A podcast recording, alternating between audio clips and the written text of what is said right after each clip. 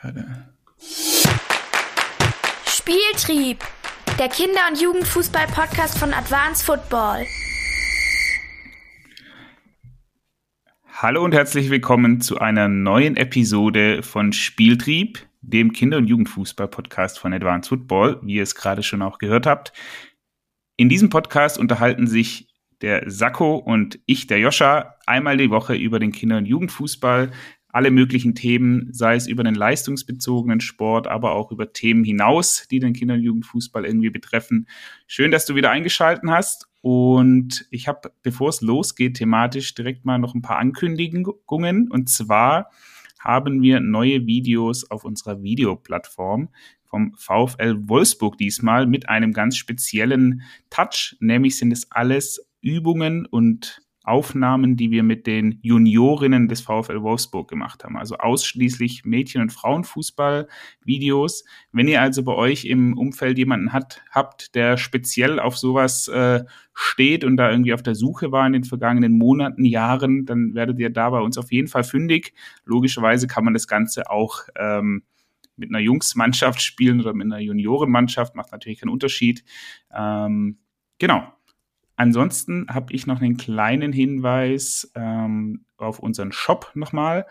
Wie ihr schon wisst, ihr, haben wir den seit drei Monaten online und dort gibt es neben dem Trainingskatalog, wo ihr alle unsere Übungen in wetterfesten und sehr, sehr stabilen Karten findet, äh, noch weitere tolle Produkte wie zum Beispiel Trainermappen, in denen ihr erfahrt, wie ihr in den einzelnen Jahrgängen äh, idealerweise euer Training gestaltet und als Trainer auch besser werdet. Außerdem könnt ihr dort unsere Webinarreihen im Nachgang nochmal kaufen, um so zum Beispiel über Spielprinzipien, den Wettkampf oder auch Spielanalysen mehr zu erfahren. Ansonsten hätte ich gesagt, Sakko, schön, dass du auch da bist heute. Servus. Und steig doch mal direkt ein. Was ist dein Thema? Was hast du uns heute mitgebracht? Ich bin gespannt. Ja, mein Thema kommt aus einer ähm, aus, dem, aus, dem, aus der Praxis sozusagen. Äh, ich habe am Wochenende einen Spieltag ähm, verfolgt und es war eine Mannschaft aus dem Ausland noch mit dabei. Und was die gemacht hatten, fand ich, fand ich interessant. Ähm, ich meine, wir haben zu diesem Thema Taktiktraining im, im Kinderfußball haben wir irgendwie eine klare Meinung, dass alles, was größer ist als ein 2 gegen 2, 3 gegen 2 ich nicht coachen brauche, weil die Wahrscheinlichkeit, dass sie es wirklich verstehen und deswegen anwenden, ist nahe Null. Ähm, und wir mehr über die Prinzipien für Handlungen und für ähnliche äh, Situationen mitgeben, dass wir sagen, okay, wir bringen ihnen bei, wie sie Situationen lösen können und die sind niemals ein 7 gegen 7, die sind ja immer viel kleiner, bedingt auch durch die beschränkte Wahrnehmung, die wir haben, was ja nicht nur Kinder betrifft, sondern eigentlich uns dann auch im Erwachsenenalter genauso. Ähm, ja, was die aber gemacht hatten, weil am Ende des Tages müssen wir ja trotzdem irgendwie die Mannschaft zum Spiel bringen. Also die müssen ja in der Lage sein, dieses Spiel dann, das der Verband vorgibt, in dem Moment zu bestreiten. Und wenn das ein 7 gegen 7 in der E-Jugend ist, dann müssen wir halt 7 gegen 7 spielen. Ähm, da können wir uns jetzt schwer dagegen wehren. Und jetzt können wir ja auch nicht sagen, ja, ist egal, äh, lass die Kinder halt einfach mal machen ähm, weil auch das wird dafür sorgen, dass die Frustration ja eher groß ist, weil wir nicht in der Lage sind, überhaupt ins Spielen zu kommen. Und zwar so, dass wir äh, bekannte Elemente immer wieder sehen. Das ist ja für uns so ein bisschen das Ziel im Wettkampfcoaching zu sagen, wir bringen die Spieler in für sie lösbare Situationen. Und ein zentraler Faktor da ist eben das Thema Formation. Also wie stehen wir denn eigentlich und wie besetzen wir denn so grob diese Räume, damit wir überhaupt in Überzahlsituationen kommen, damit wir ins Zusammenspiel kommen, damit wir auch Möglichkeiten haben, vielleicht mal zu dribbeln. Ähm, und der Klassiker ist ja jetzt, dass man äh, hergeht und entweder in so einer Trainermappe, ähm, also so ein auffaltbares äh, Heftbuch, ähm, da so eine Magnettaktiktafel drin hat oder man hat gleich eine ganze Taktiktafel dabei. Ich erinnere mich zu meiner Zeit in, in Hoffenheim, da haben wir dann noch mit äh, Trinkflaschen gearbeitet. Wir haben nie eine Taktiktafel mitgenommen, sondern wir hatten immer so einen Kasten dabei mit 0,5 Liter Flaschen und die haben wir dann da auf dem Boden in der Kabine gestellt. Und dieser Verein, den ich da gesehen hatte, die hatten auch eine coole Lösung. Die hatten wie so einen auffaltbaren Tisch, also zusammengeklappt, war da relativ klein, wie so ein schmaler, größerer Koffer. Haben sie aufgestellt. Das ist wie so ein Campingtisch. Und auf der Fläche war, also obendrauf, auf der Tischfläche sozusagen, war ein Spielfeld drauf. Und es war eingeteilt mit so verschiedenen Quadraten, die so leicht hellgrün und dunkelgrün hinterlegt waren. Aber du hast quasi ganz normales Spielfeld gesehen, grüne Fläche und da eben diese größeren Quadrate und kleine Buchstaben auch auf den Quadraten. Ein bisschen wie bei so einem äh, durchnummerierten Schachfeld quasi. Also dann steht da A, B, C, D, E und so weiter über das ganze Spielfeld. Und die hatten Schachfiguren dabei ähm, in zwei verschiedenen Farben und haben die Schachfiguren, also es waren alles die einheitliche Figur, also es war nicht ein Turm und ein äh, Bauer, wobei wir auch darüber reden könnten, das wäre vielleicht auch ganz cool. Ähm, das war quasi alles, ich weiß gar nicht, äh, nur der König oder Königin, also eine relativ große Figur. Ähm, und mit denen haben die dann die Taktikbesprechung gemacht.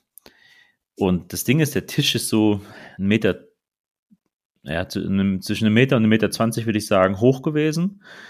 Ähm, und Kinder sind ja nur 1,40 Meter groß. Heißt, der Blick von denen auf dieses Spielfeld ähnelt, glaube ich, sehr stark dem Blick, den sie auf dem Spielfeld ja auch haben. Ähm, bedeutet diesen Transfer, äh, den ich machen muss von einer normalen Taktiktafel, die halte ich dann am besten noch so senkrecht hoch vor die und dann sage ich, wir spielen von unten nach oben, wir sind die Blauen und dann verschiebe ich da diese flachen Figuren auf diesem senkrechten Brett äh, hin und her was ja super schwierig ist für so ein Kind, das zu verstehen und dann aber auch noch in einer Spielsituation unter Druck irgendwie ähm, anwenden zu können und das visualisieren zu können in dem Moment. Äh, und da finde ich diese Lösung mit so einem Tisch, der quasi nah an Augenhöhe gerückt werden kann und dann auch noch mit 3D-Figuren, die auf diesem Feld draufstehen, ähm, finde ich viel geiler, das dadurch irgendwie den Kids zu vermitteln, als eben, wie gesagt, auf so einem flachen Brett, das ich dann auch noch hochkant halte. Ähm, das fand ich eine, eine richtig coole Idee, äh, wenn es darum geht, dass ich Themen, die für den Wettkampf relevant sind und weniger fürs Training, ähm, da platziere. Und jetzt hat mich aber quasi mein Redeschwall selber auf die Idee gebracht, dass wir tatsächlich ja Positionen mit bestimmten Figuren besetzen könnten. Also ein Turm, was macht der? Der ist irgendwie stark, stabil, was auch immer. Ähm, also man muss den ja nicht die Schachfunktionalitäten mitgeben, aber das, was man daraus schließen könnte. Oder so ein Springer, ähm, der spielt bei uns halt dann außen, weil der kann bestimmte Sachen gut. Und dann könnte ich den Kids eigentlich so ganz geil die Spielposition beibringen, fällt mir ein.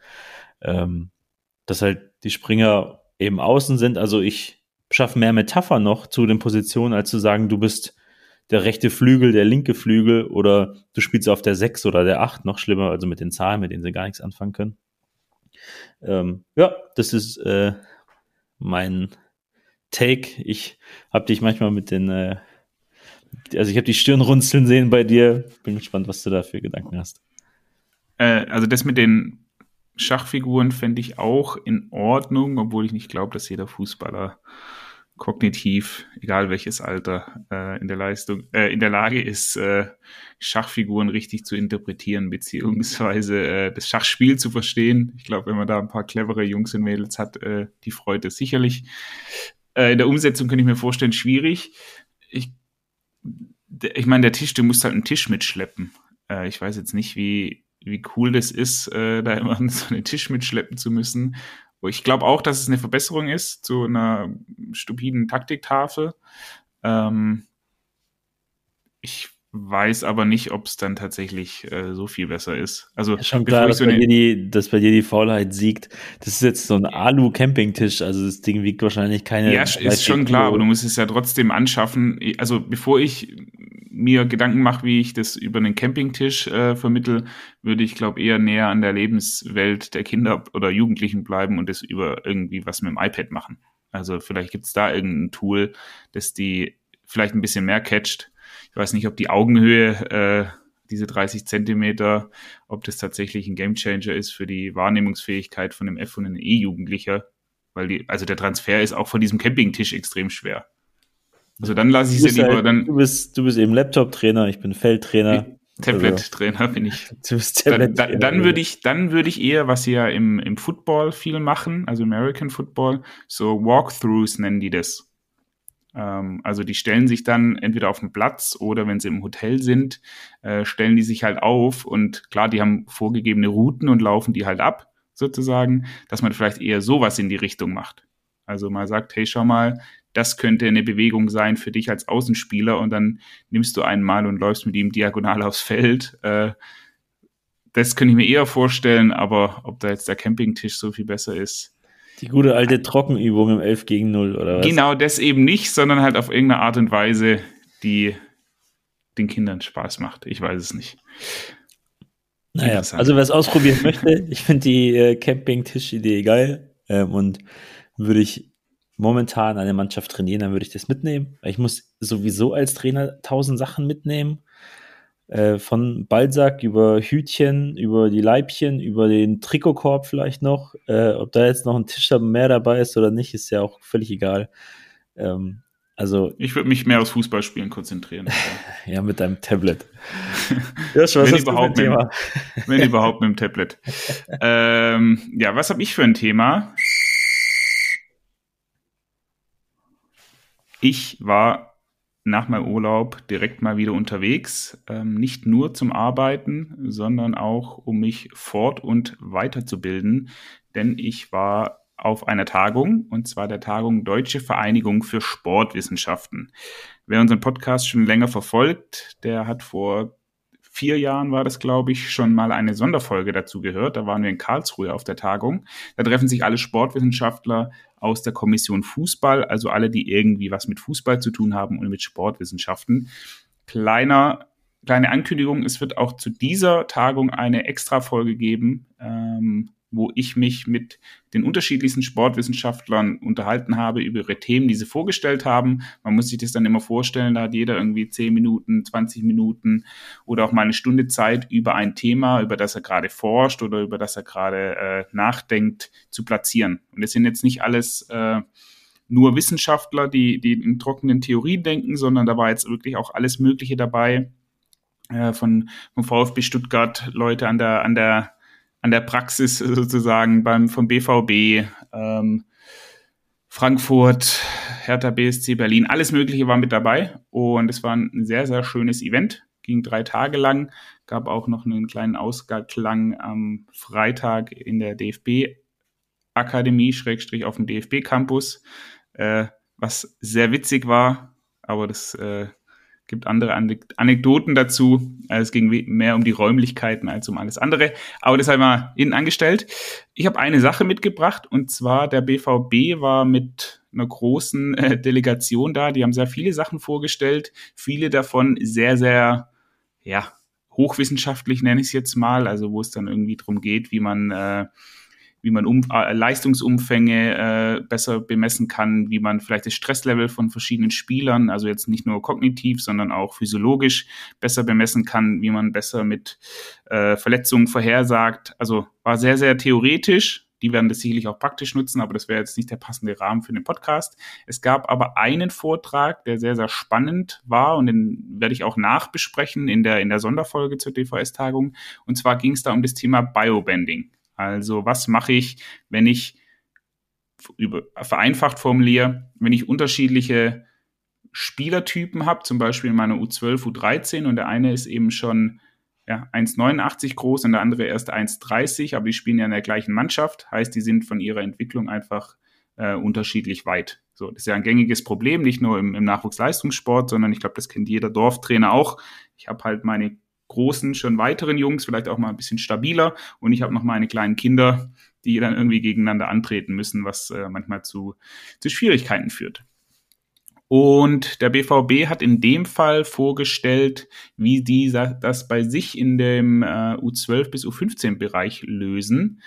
Ähm, und die haben das schön ein, angefangen mit, einer, mit einem Mini-Video. Und zwar standen die, die, die Mannschaften standen nebeneinander in so kleinen Gruppen und das war die normale Mannschaftseinteilung. Und dann haben sie angefangen, auf, auf Knopfdruck sozusagen, dass die sich der Größe nach aufgestellt haben, beziehungsweise die Gruppen sich geklustert haben in die unterschiedlichen Größen. Und es war dann super einleuchtend, weil du halt plötzlich diese, diese aus der U15 Spieler runtergehen sehen hast, da wo plötzlich die U, vorher die U12 stand und dann hin und her und dann gab's vier gleich große Gruppen und äh, konnte es dann so nachvollziehen, ah, okay, Biobending ist tatsächlich oder die unterschiedlichen Größen ist tatsächlich ein reales Problem, mit dem man sich beschäftigen muss. Weil, logischerweise, wenn ich als U12-Spieler gegen einen 1,90-Spieler aus der gleichen Mannschaft spielen muss, dann habe ich oftmals einfach kein, sehe ich kein Land, weil der deutlich weiter ist als ich. So. Und die haben vorgestellt, wie sie damit umgehen. Und die machen da mehrere Maßnahmen. Ich habe mir jetzt mal ein paar rausgegriffen. Und zwar starten die mit einer gemeinsamen Trainingseinheit pro Woche von diesen unterschiedlichen Mannschaften. Heißt, die U12 bis, die U, bis zur U15, nicht immer alle, es kann auch mal sein, dass die U14 mal hinten rausfällt oder die U13, die stehen gemeinsam auf dem Trainingsplatz und trainieren dann zusammen. Und es ist jetzt nicht immer nur der Größe nach irgendwie sortiert, sondern kann auch mal andere ähm, andere Eigenschaften sein, die die quasi als Auswahlkriterium nehmen. Dann spielen halt mal die schnellsten miteinander oder die kräftigsten oder weiß nicht, die cleversten, wie auch immer. Und dadurch, dass die dann gemeinsam auf dem Platz stehen, gibt's auch eine entsprechende Nachbesprechung mit allen zusammen. Ähm, heißt, man unterhält sich im Trainerteam nochmal, hey, was hast denn du da gesehen, was hast denn du da gesehen bei dem Spieler, um so einfach ein besseres Gefühl zu bekommen. So, das war die erste Sache, die sie machen. Die zweite Sache, die sie machen, ist, dass sie gemischte Trainerteams durchaus einführen oder, oder durchführen. Bedeutet, der U12-Trainer ist dann nicht immer nur bei der U12 mit dabei bei diesen gemeinsamen Trainingseinheiten, sondern auch mal mit dem U15-Trainer zusammen. Und der U13-Trainer ist der Cheftrainer und der U14-Cheftrainer ist dann plötzlich der Co-Trainer von dem U13-Trainer. Ja, so dass die einfach so ein, so ein ja, so ein fluides System haben und nicht immer nur einer bewertet immer den einen Spieler die ganze Zeit, sondern dass es so hin und her geschoben wird, das Ganze. Eine weitere Sache, die sie gemacht haben, was ich auch super spannend fand, war, dass sie in äh, sechs bis acht Wochenblöcken pro Thema arbeiten. Also die fangen nicht die periodisieren nicht zwangsläufig, sondern die haben durchaus, wenn sie diese Sortierung vornehmen, nach unterschiedlichen Körpergrößen zum Beispiel, dann arbeiten die da auch immer wieder in verschiedenen Themenblöcken über einen längeren Zeitraum. Und dadurch, dass die auch die Trainerteams mischen, passiert logischerweise, dass über einen sechs bis acht Wochen Zeitraum ich öfter mal mit gleichwertig großen, nenne ich es jetzt mal, äh, gemessen werde an dem, wie ich die Themen umsetze, die sie mir vorgegeben haben. Und so schaffe ich einfach eine, eine deutlich höhere Transparenz und äh, gebe einfach Spielern, die vielleicht noch nicht so weit sind, aber auch Spieler, die schon sehr, sehr weit sind, die Möglichkeit, sich in einem Umfeld zu messen, das irgendwie gleich oder ähnlich ist von dem meines bisherigen oder jetzigen Entwicklungsstand. Fand ich sehr, sehr interessant. Ein Aspekt, den die da dann noch rausgearbeitet haben, war neben dem rein fußballerischen auch natürlich auch die Wirksamkeit einzelner Spieler in den unterschiedlichen Gruppen. Ja, angenommen, ich bin U15-Spieler und äh, bin ein relativ kleiner Spieler, dann macht es ja auch ein bisschen was mit meiner Rolle auf dem Platz, wenn ich immer nur gegen zwei Köpfe größere Spieler spiele. Und wenn ich dann plötzlich mit Spielern von einer ähnlichen Körpergröße mich auf dem Platz befinde und ganz, ganz anderen Spielanteil habe. Ja, also ich bin halt nicht mehr der, der nur in Anführungszeichen 10, 15 Prozent der Ballaktion hat, sondern plötzlich spiele ich halt mit Spielern, die ein ähnliches Leistungsniveau haben oder auch ein ähnliches körperliches Niveau und bin plötzlich der, der 80 Prozent der Aktion hat. Ja, also neben dem rein, ich habe eine bessere Vergleichbarkeit, habe ich auch sehr, sehr positive äh, Stimulationen für das Spiel eines kleineren, aber auch eines größeren Spielers. Ja, man kann es auch umdrehen. Ein Spieler in der U12, der halt schon extrem groß ist und der alles übers Körperliche löst, der wird Probleme bekommen, wenn er mit einem U14-Spieler spielt, der schon zwei, drei Jahre älter ist und der eine ähnliche Körpergröße hat. Ja, ich muss mich also weiterentwickeln in meiner, in meiner äh, Funktion als, als Spieler. Fand ich sehr interessant. Gibt es nochmal eine ausführliche Folge dazu. Wie gesagt, äh, gab noch viele andere spannende äh, Pod Podcasts beziehungsweise Vorträge. Was denkst du denn darüber, Sako? Ja, ich finde es ich find's auch spannend und ähm, ich hatte in letzter Zeit äh, ein, zwei Gespräche, jetzt, also wir reden ja jetzt vom Bereich Leistungszentrum, ähm, zum Thema Spielerbewertung, weil ich einfach oft feststelle, dass die Null systematisiert erfolgt. Also es gibt dann diesen Bewertungszeitraum, der irgendwie zwischen Februar und März liegt. So, der Klassiker ist ja, die Top-Talente in Anführungszeichen werden im November, Dezember verpflichtet, äh, beziehungsweise fix gemacht für die nächste Saison. Die haben dann im Dezember schon vor Weihnachten ihr Gespräch. Da heißt es, hey, wir würden gerne mit dir nächstes Jahr weitermachen. Ähm, ja, quasi um nicht Gefahr zu laufen, dass der dann ja womöglich wechselt. Ähm, was unfassbar viel Unruhe schafft, weil der Prozess extrem intransparent ist. Die anderen bekommen so eine halbgare Aussage irgendwie, äh, woran noch zu arbeiten ist. Und dann im März sind die finalen Entscheidungen, die aber auch ganz oft damit zusammenhängen, was die Scouts quasi noch bringen. Also da geht es gar nicht so sehr darum, was mache ich eigentlich, sondern auch, wer kommt denn von außen noch dazu. Ähm, das war vielleicht noch ein Thema für eine eigene Folge. Ähm, aber was da halt fehlt, ist ähm, so der, der Prozess hinter dieser Bewertung für die Spieler, auch um irgendwann mal vielleicht ein paar Schlüsse extrahieren zu können.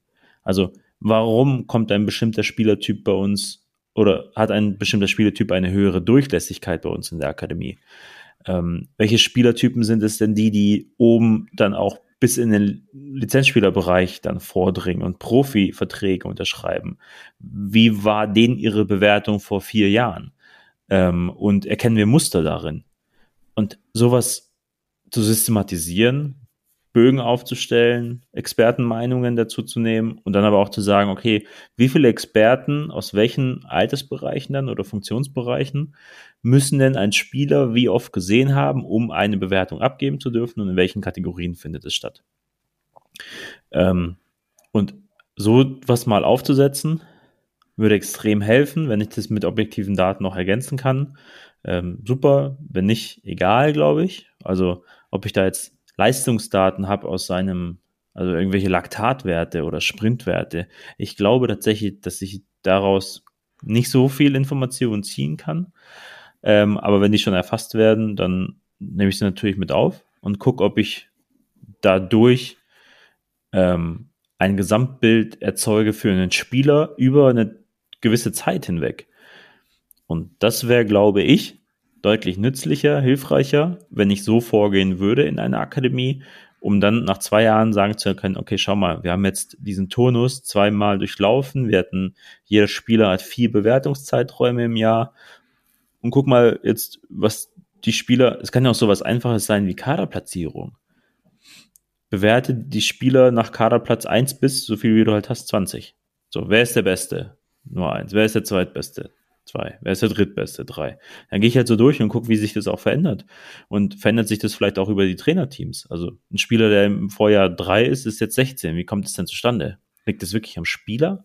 Hat er sich verschlechtert? Ähm, haben alle anderen ihn überholt? Und dann würdest du ein bisschen eine Gesprächsgrundlage entwickeln, ähm, um nicht halt irgendwie nur aus dem Bauch heraus zu entscheiden, und ich glaube, ein systematisierter Prozess in diesem Bereich wäre extrem hilfreich. Und so wie sich das anhört, wären die Dortmunder ja schon relativ weit, weil sie diesen Wechsel haben. Verschiedene Trainer sehen gleiche Spieler und dadurch kannst du Eindrücke abgleichen. Ich glaube, sowas ist schon quasi super nützlich. Ja, glaube ich auch. Ich ich glaube, zwei Jahre reichen da nicht, um das irgendwie halbwegs äh, evaluieren nee, zu können. Klar. Also klar, das wird wie bei jedem, äh, immer wenn du mit Daten arbeitest, je länger der Zeitraum ist äh, und je mehr Daten du dann irgendwie hast, äh, die damit einfließen, desto besser wahrscheinlich. Ähm, ich mir, mir kommt gerade eine Idee, also hat nur bedingt was mit dem, was du jetzt gerade gesagt hast, zu tun. Super, Warum? Dank. Du bist heute sehr kritisch, habe ich das Gefühl. Ich habe ja noch was dabei. Ich war, ich war jetzt auch, ja, das ist, äh, das liegt, bei, ich als Sportwissenschaftler, so. das liegt bei mir in der Natur, weißt du, ich, ich bin kein Praktiker mehr, ich bin jetzt mehr in der, in der Theorie unterwegs. Ich versuche Sachen zu hinterfragen. ähm, nee, ein Gedanke, den ich jetzt gerade hatte, warum ist es denn eigentlich so, dass bei diesen Leistungsbeurteilungen, sei es im Trainerteam, für Sportdirektoren, für Abteilungsleiter, für Scouts, warum hat jede Aus, also fast jede Aussage eines jeden Scouts die gleiche Bewertung? Also die, die, die gleiche, den gleichen Stellenwert in der Bewertung. Ja, jetzt mal angenommen, ich habe einen ehemaligen einen Scout, der ist vielleicht, weiß ich nicht, Physiotherapeut gewesen in seinem früheren Leben, oder ich habe einen Scout, der hat irgendwie eine Zusatzausbildung im, im sportpsychologischen Bereich, oder ich habe jemanden, der hat, äh, weiß ich nicht, irgendeine andere Expertise oder auch einen anderen Background. Ja, also oder angenommen, ich habe einen sportlichen Leiter, der war früher bei bei einem Datenanbieter, äh, war der irgendwie im äh, weiß ich nicht, äh, in, der, in einer Analyse, ja, dann muss ich doch eigentlich dem seine Kernbereiche oder seine Stärken auch irgendwie besser, besser gewichten können als ein dahergelaufener 70-jähriger Scout, der das halt seit 50 Jahren macht. Ja, und das ist nicht despektierlich gemeint, sondern der hat halt einfach andere Erfahrungswerte und vielleicht andere Stärken und Schwächen. Eigentlich müsste man in der Leistungsbeurteilung von Spielern auch erstmal einen Schlüssel festlegen, welche Gewichtung von welchem Scout oder von welchem Akteur, der denn bewertet, äh, wie arg mit reingebracht wird. Vielleicht könnte man sich dann irgendwann so einen Score überlegen. Ähm, ja, also ich, ich glaube, diese eigenen Eindrücke und persönlichen Erfahrungen ist ja nicht nur eine Chance, sondern auch ähm, potenziell sehr großes Hindernis im Sport ähm, und jetzt auch speziell im Fußball, dass darüber ja Rückschlüsse gezogen werden. Genauso auch ja der Klassiker irgendwie zu sagen, was hat, was hat Messi gemacht? Ähm, und dann reproduzieren wir das quasi, um den nächsten Messi hervorzurufen. Oder irgendein, irgendein, Profi, irgendein Profifußballer äh, sagt in einem, irgendeinem Interview so, er hat halt 10.000 Mal gegen ein Garagentor gepasst und deswegen wurde er so gut. Ähm, und dann wird auf einmal Technik geschliffen oder ähm, so Bruce Lee-mäßig. Er hat keine Angst vor dem Mann, der 10.000 Kicks trainiert hat, äh, sondern vor dem Mann, der einen Kick 10.000 Mal trainiert hat.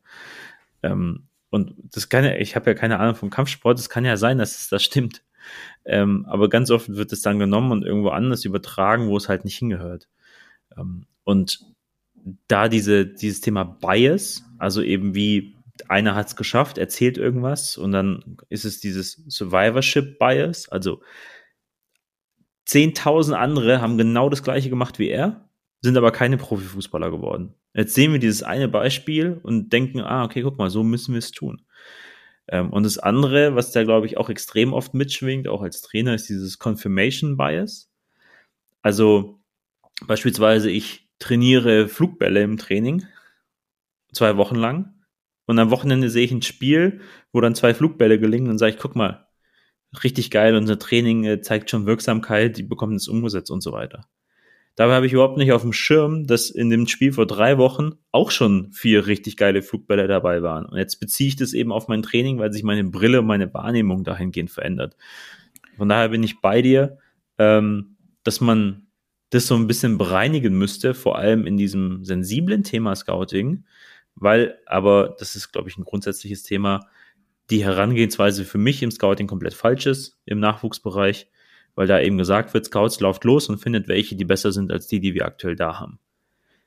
Viel besser wäre es zu sagen, wir haben den Kader, wir bewerten den zu einem Zeitpunkt und treffen die Entscheidung, diese vier Spieler genügen nicht mehr unseren Maßstäben, damit die eine Chance auf Profifußball haben. Liebe Scouts, wir brauchen Ersatz für diese vier Spieler.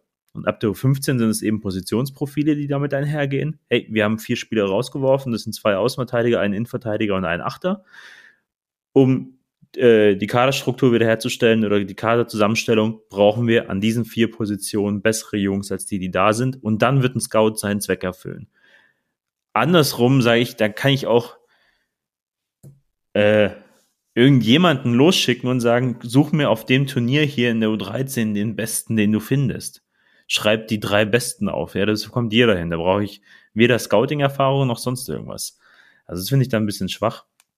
Ähm, und ich, wie gesagt, ich glaube, es wäre besser, also zu sagen, von welchen Spielern trennen wir uns aktiv, weil wir glauben, es reicht nicht mehr, und dann suchen wir Ersatz für die.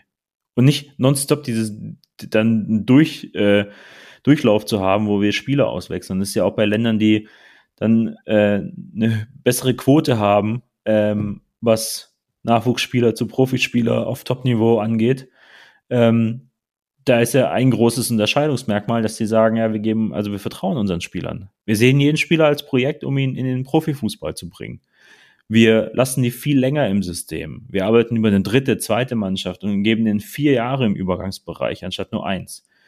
Und all diese Punkte könnte man sich mal anschauen, warum sie das machen und warum das womöglich zum Erfolg führt und anfangen eben zu etablieren. Und da ist ja im Scouting eben das Thema, wollen wir ständig welche haben, die nach ein bisschen besseren suchen oder wollen wir welche sagen, die äh, haben, die gezielt Spieler suchen, die unseren Kader verstärken im, und aber nicht quasi das, das Vertrauen in die Spieler, für die man sich mal ausgewählt hat, quasi brechen, sondern wir entscheiden uns aktiv für wieder sehr viele Jungs und ein paar davon sind eben nicht gut genug oder entsprechen nicht unserer Benchmark. Und ich glaube, das wäre hilfreicher. Sehe ich absolut ähnlich, obwohl ich sagen muss, dass also eine subjektive Beurteilung durchaus noch eine, eine hohe Relevanz hat im, im Scouting und in der Talentprognose. Also am, ganz am Anfang der Ausführung äh, kam es so ein bisschen so rüber, als wäre das das größte Manko, dass halt jeder ein bisschen was sagen darf und subjektiv seine Einblicke damit reinbringen darf. Es ist aber durchaus schon so, dass es idealerweise eine Mischung ist aus einer, aus einer Datengrundlage, in welcher Form auch immer, und aus subjektiven Eindrücken, die ich die letzten 10, 15 Jahre gesammelt habe als Experte in diesem Bereich. Äh, ja, ja, also ich glaube, zehn Expertenmeinungen sind in, im Zweifelsfall besser als, äh, als ein kleiner Datensatz. Daten. Ja, genau. Also das auf jeden Fall. Aber das. Der Prozess dahinter muss klar genau, sein. Ja, ja. Also es darf halt nicht auf der ähm, auf der Meinung von demjenigen dann entschieden werden, der vor zehn Jahren mal, keine Ahnung, Philipp Lahm entdeckt hat. Ähm, und der ist jetzt ein Super Scout mit einem Top-Auge. Ähm, irgendein Zufallstreffer dabei war. Und dann äh, wiegt so eine Meinung oder Einschätzung schwerer als von drei anderen, die einen anderen Blick drauf haben. Und das meine ich dann, also den Prozess zu hinterlegen, dass diese vier Meinungen zusammenfließen und von irgendjemandem, in der Regel dann einem Koordinator, sportlichen Leiter, moderiert werden und der aus diesen Expertenmeinungen das Beste für den Verein extrahiert. Und sowas ist ja durchaus möglich. Also ich meine, deswegen habe ich ja einen Scout, der irgendwie ein Experte in dem Bereich ist. Aber deswegen habe ich auch einen Trainer, der ein Experte in einem anderen Bereich ist. Und das alles zusammenzuführen und als sportlicher Leiter, glaube ich, auch zu verstehen, dass ich moderiere und nicht entscheide. Ähm, und dann komme ich da irgendwie einen Schritt näher ran zu wahrscheinlich auch mehr Nachhaltigkeit in den Entscheidungen selbst. Okay. Äh, hart kurz beendet. Aber äh, ich habe auch was dabei. Ähm, Gedanken zum Thema Wettkampfcoaching. Du merkst, ich war nicht auf irgendeiner Tagung äh, umringt von tausend Wissenschaftlern, sondern ich war auf dem Platz. Äh, und dann ging es um eine Wettkampfbeobachtung und dann Feedback geben, auch für, für, die, für die Trainer. Mm, und mir ist die unterschiedliche Ausrichtung im Coaching so ein bisschen aufgefallen. Also Manche coachen zum Beispiel sehr stark inhaltlich, ähm, manche coachen taktische Themen, manche coachen technische Themen, ähm, manche nur motivational. Und du kannst ja aber nicht sagen, das ist gut und das ist schlecht. Und für mich ging es darum, okay, wie können wir das ein Stück weit systematisieren, dass der Trainer für sich auch ein Rahmenwerk hat, das ihm mehr Sicherheit gibt. Weil ganz viel Coaching, das kam auch in den Gesprächen raus, entsteht aus dem Moment und der Situation und vor allem, und das ist wichtig, der Emotion. Heißt, mein Blick darauf ist gar nicht so neutral, wie ich vielleicht denke, ähm, sondern ich habe auch eine Emotion als Trainer am Seitenrand und das äh, trübt im Zweifelsfall meinen Blick auf das Feld und äh, führt zu schlechten Entscheidungen oder auch schlechten Anweisungen oder Anweisungen, die nicht verarbeitet werden können. Jetzt bin ich hier auf ein, eine Idee gekommen, ähm, wie ich sie damals schon irgendwie spontan vermittelt hatte, habe mir seitdem Gedanken gemacht. Ich finde es immer noch gut. Jetzt wird mich aber dein kritisch-wissenschaftlicher Blick natürlich auch noch interessieren, Josh. Ähm, und zwar ging es darum, dass es unterschiedliche Spiele gab, ähm, was das, was die Intensität und das Niveau des Gegners anging. Und ich glaube, dem sind wir im Jugendfußball häufig ausgesetzt. Und zwar gab es Spiele, die auf Augenhöhe waren, extrem intensive Spiele im Sinne von viele auch Zweikämpfe, hoher Gegnerdruck, viel, was passiert, eine hohe Dynamik im Spiel. Und es gab Spiele, die sind dann 11-0 ausgegangen. Und dementsprechend war dann auch die Zeit am Ball, bis ich was machen musste und wie viel Druck ich hatte und wie einfach ich irgendwas ausführen konnte, äh, war auf einem ganz anderen Level.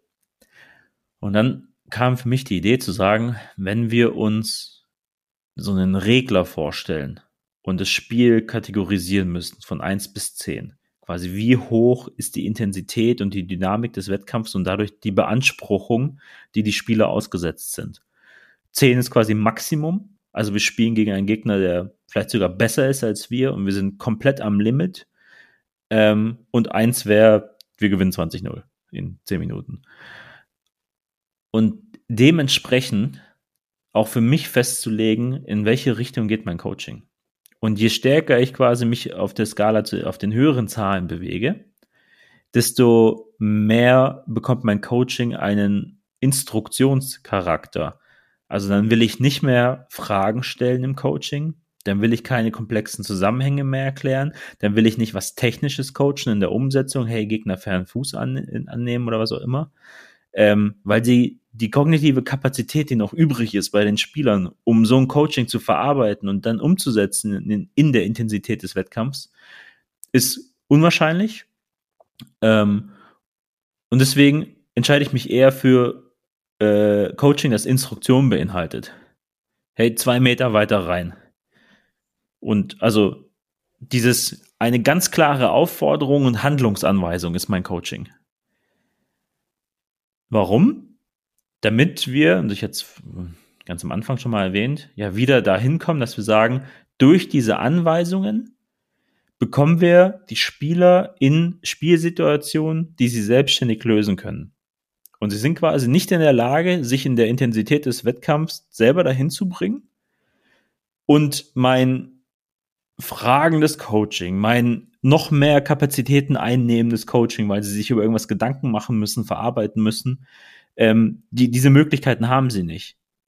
Durch das, wie der Wettkampf gestaltet ist. Wenn wir jetzt den Regler nach unten bewegen, also auf eine 1, 2, 3, 4, dann wissen wir, Spieler haben genug Zeit, sich mit dem, was ich gesagt habe, auseinanderzusetzen und das dann aktiv zu versuchen umzusetzen, weil eben die Gefahr von Fehlern und äh, falschen Entscheidungen deutlich geringer ist, wodurch der Druck kleiner ist, der Stress, den die empfinden ähm, und dadurch eine höhere Wahrscheinlichkeit der Umsetzung ähm, einhergeht. Heißt für sich so ein bisschen das Gefühl zu entwickeln, okay, wo sind wir gerade so am Anschlag? Oder natürlich im besten Fall ist es, ich weiß, ich kann es für jeden Spieler so ein bisschen einschätzen. Ähm, und welche Art von Coaching braucht er denn für den Moment, damit ich diesen Regler auf ein gesundes Maß bewege? Also jemand, der zehn komplett überfordert ist, will ich ja versuchen, durch meine Handlungsanweisungen im Coaching auf eine 6 oder 7 zu bringen. Und ab dem Zeitpunkt sind wir vielleicht wieder in der Lage, inhaltlich arbeiten zu können. Aber das war so ein gedankliches Modell, das sich für mich ergeben hatte, quasi auch dem Stress, ähm, dem ausgesetzten Stress der Spieler Rechnung zu tragen und dann zu sagen, okay, welche Art von Coaching können sie überhaupt verarbeiten und umsetzen und hilft ihnen, in diesen Spielsituationen besser klarzukommen. Ähm, Finde ich sehr schwierig, was ist äh, denn heute? Also das, was du am Ende jetzt gesagt hast, das wäre mein erster Punkt gewesen, ist ja super individuell. Also nur weil das Spiel, also keine Ahnung, als, als Beispiel, ich habe einen Innenverteidiger, der spielt halt gegen den besten Stürmer der Liga gerade. Ähm, für den kann das ja trotzdem die Hölle sein, dieses Spiel, und der ist ständig unter Druck, wohingegen der rechts außen irgendwie gegen den dritten Ersatzspieler spielt der Mannschaft. Und trotzdem kann es ein hochintensives äh, weiß ich nicht, 0-0 sein, wo es extrem in die Zweikämpfe geht. Also einmal ist ja, es extrem Positionsspiel. Junge, in Summe wird sich das doch irgendwo ausgleichen. Also wenn ich sage, ey, die, das Spiel ist auf Augenhöhe und es ist intensiv, ähm, weil aber doch nicht für alle Akteure des Spiels. Nee, genau. Ich habe drei Ausnahmefälle, die du beschrieben hast, aber für alle anderen trifft es zu. Also jetzt vom Extrem, also wie du immer sagst, zum Hundertsten in, ins Tausendstel äh, dann reinzukommen, ist ja Quatsch zu sagen, was ist denn der grundsätzliche Eindruck, den ich habe? Und dass es da Positionen gibt, bei denen es stärker oder weniger zutrifft, ist ja auch klar. Also, weil auch meine Mannschaft ja nicht alle auf dem gleichen Leistungsniveau sind. Das kommt dazu. Aber ich entwickle doch ein Gefühl dafür, was jetzt diese Beanspruchung des, des Wettkampfs dann für die ganze Mannschaft grob im Durchschnitt darstellt. Ja, aber, ja, okay. Wenn das angenommen, ich würde dem zustimmen, äh, dann könntest du aber auch anders argumentieren bei deinen zwei anderen Ausführungen, nämlich ich habe ein 11-0, ich führe 11-0. Wie wäre es denn da nicht mal zu testen als, als Trainer? Genau da gebe ich ganz konkrete Anweisungen und möchte, dass die umgesetzt werden. Ja, also nicht das, was du jetzt beschrieben hast bei einem engen Spiel auf Augenhöhe. Ich gebe dem konkrete Sachen mit, die er sofort umsetzen muss, sondern ich teste quasi seine, seine fußballerische Plastizität, äh, um, um Sachen direkt umsetzen zu können. Also ich sage ihm, wir, kann, wir führen 11-0 und jetzt sage ich meinem, meinem Innenverteidiger halt, er soll fünfmal den Lucio machen und möglichst den einlaufenden Außenstürmer äh, durch, den, durch einen Pass hinter die Kette äh, bedienen. So. Also das kann ja durchaus auch was sein, mit dem ich arbeiten kann. Oder im Gegenteil, wenn es ein sehr enges Spiel ist, eben zu gucken, wie, wie verhalten sich die Spieler, wenn ich gar nichts mit reingebe, wenn sie wirklich eine Herausforderung selber meistern müssen. Ja, das ist Quatsch. Also, das, ich kenne das so, dieses, wir gucken von außen drauf und sagen dann, die sollen selber ihre Lösungen finden. Alter, Junge, die sind komplett überfordert, da findet niemand eine Lösung. Das ist wie wenn ich in der Fahrschule dem Fahrschüler sage, jetzt guck halt selber, wie du klarkommst. Der ist am Anschlag, der, der Schweißperlen auf der Stirn. Den, den lasse ich doch da nicht Freiraum, sondern ich gebe ihm Struktur. Dem greife ich ja ins Lenkrad im übertragenen Sinne. Das mache ich bei Spielern ja auch und sage nicht, ja, jetzt musst du halt klarkommen mit der kompletten Überforderung, der du hier ausgesetzt bist. Äh, viel Spaß damit. Also Lerneffekt null. Mal, mal das einem Spieler zuzutrauen ist doch notwendig. Ich kann doch nicht ständig, okay, also was also ist das denn für eine, wir, für eine Denke? Also hier Regeln abschwächen scheinbar. Und für mich geht es doch um eine Einteilung und ein Modell, wie ich Coaching-Verhalten von mir auch klassifizieren kann. Dass es eben nicht auf Emotionen, nur auf äh, Situationen beruht, sondern einer gewissen Systematik folgt, die mir die Sicherheit gibt, auch mal die Fresse halten zu können. Also zu sagen, okay, jetzt brauchen Sie kein Coaching.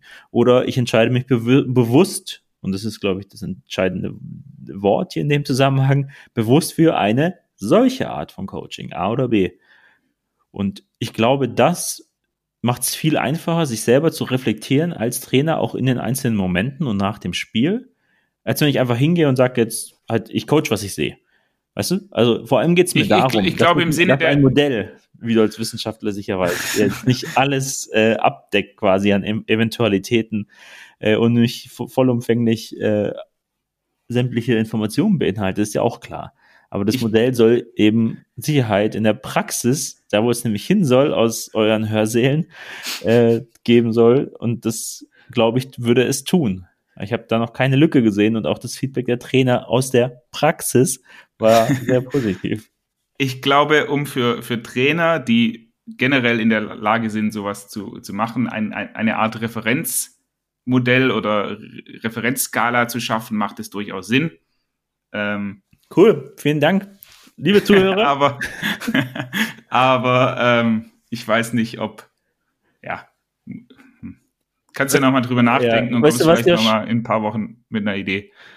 Ich äh, fordere alle Zuhörer auf, ihre Meinung explizit zu diesem Thema zu äußern, äh, per E-Mail zu schicken an info at advance.football oder äh, bei Spotify kann man, glaube ich, Folgen auch kommentieren ähm, und da ihre Meinung kundzutun, ob sie ein solches Modell für hilfreich finden oder wo denn potenziell die Lücken sind und das würde ich gerne mitnehmen und nächstes Mal diskutieren.